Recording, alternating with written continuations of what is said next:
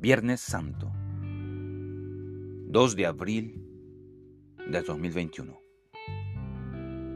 ¿Quién tiene autoridad sobre tu vida? Basado en el Evangelio de Juan, capítulo 19, versos 9 al 12.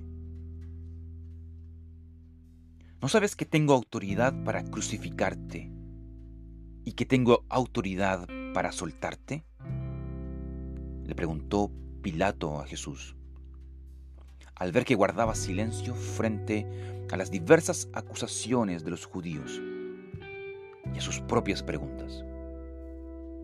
A lo que Jesús respondió, luego de haber estado un tiempo en silencio, ninguna autoridad tendrías contra mí si no te fuese dado de arriba. Verso 11.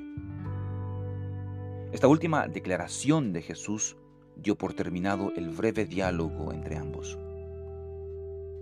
pero levantó algunas preguntas. ¿A quién se refiere Jesús con esta expresión? ¿Quién es el que está arriba de Pilato y que tiene más autoridad que él? Y por otra parte, ¿quién es más responsable de la muerte de Jesús que el mismo Pilato? El término que se traduce como de arriba en el verso 11 y que puede también traducirse como desde el principio, es un concepto en la literatura que tiene tres sentidos en la lengua griega. Uno de ellos es su significado temporal, que tiene el sentido de algo que sucedió hace ya mucho tiempo y que podemos ver un ejemplo en Hechos 26.5, donde Pablo testifica ante Agripas de su vida anterior como fariseo. El segundo significado de este, de este concepto tiene relación con el sentido de algo nuevo, como ocurre en el Evangelio de Juan, capítulo 3, verso 3, donde Jesús habla del nuevo nacimiento con Nicodemo. Pero también hay un tercer sentido para esta palabra, y que tiene relación con su significado espacial, y que es el sentido del concepto que se usa en el verso 11, es decir, como un sustantivo que apunta hacia el cielo, hacia Dios, hacia arriba, donde hay varios textos que podemos encontrar que ilustran este significado o sentido. Por ejemplo, en el mismo libro de Juan, capítulo 3, verso 3 y verso 7, que ya hemos citado, y donde mm, se habla del término nuevo, este concepto puede también traducirse como desde arriba. Otro ejemplo es Juan capítulo 3, verso 31, donde Jesús dice que el que viene de arriba es sobre todos.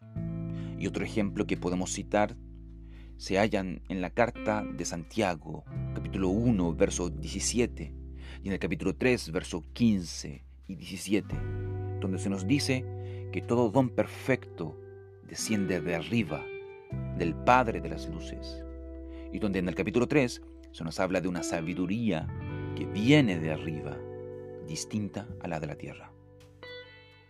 Por consiguiente, cuando Jesús dice que la autoridad de Pilato viene de arriba.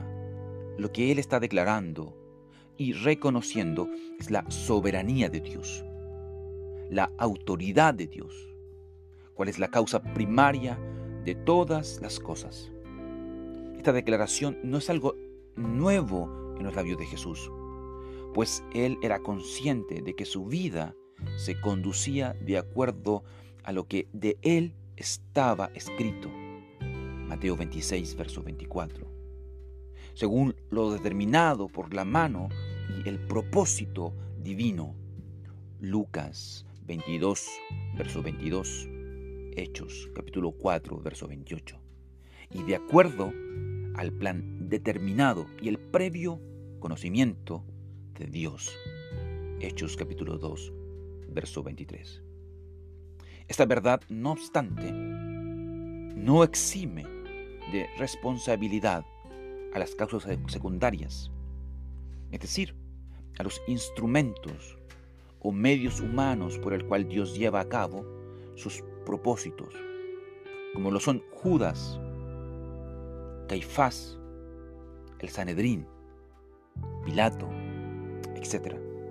Ya que cada uno de sus pecados no son producidos por Dios, pues Dios no es tentado por el mal, ni tienta a nadie, según Santiago capítulo 1, verso 13, sino que cada uno es tentado, atraído y seducido de sus propios deseos pecaminosos. Santiago 1, verso 14. Por lo tanto, independiente de las circunstancias en las que se produjeron los hechos y estos pecados, se requiere de cada culpable un arrepentimiento verdadero para recibir el perdón. Hechos capítulo 3, versos 17 al 19. ¿Quién tiene autoridad sobre tu vida? Solo Dios. Y por esa razón, no debemos temer al que solo mata el cuerpo, mas el alma no puede matar. Temed más bien a aquel que puede destruir el alma y el cuerpo en el infierno. Mateo 10, verso 28. Nuestro Coram Deo expresado en preguntas para el día de hoy. ¿Vives atemorizado por alguna enfermedad? La violencia en la ciudad, los accidentes, las malas intenciones de los hombres, las noticias catastróficas? ¿Por qué temes si el Dios soberano es el dueño de tu vida?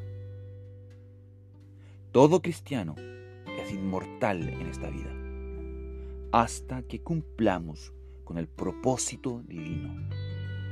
Nadie muere antes ni después del tiempo determinado por nuestro Dios. Por consiguiente, no tengas miedo. Dios te ama. Para seguir leyendo durante este día, no dejes de consultar el Evangelio de Mateo capítulo 26, verso 57, hasta el capítulo 27, verso 66. Evangelio de Marcos capítulo 14, verso 53, hasta el capítulo 15, verso 46.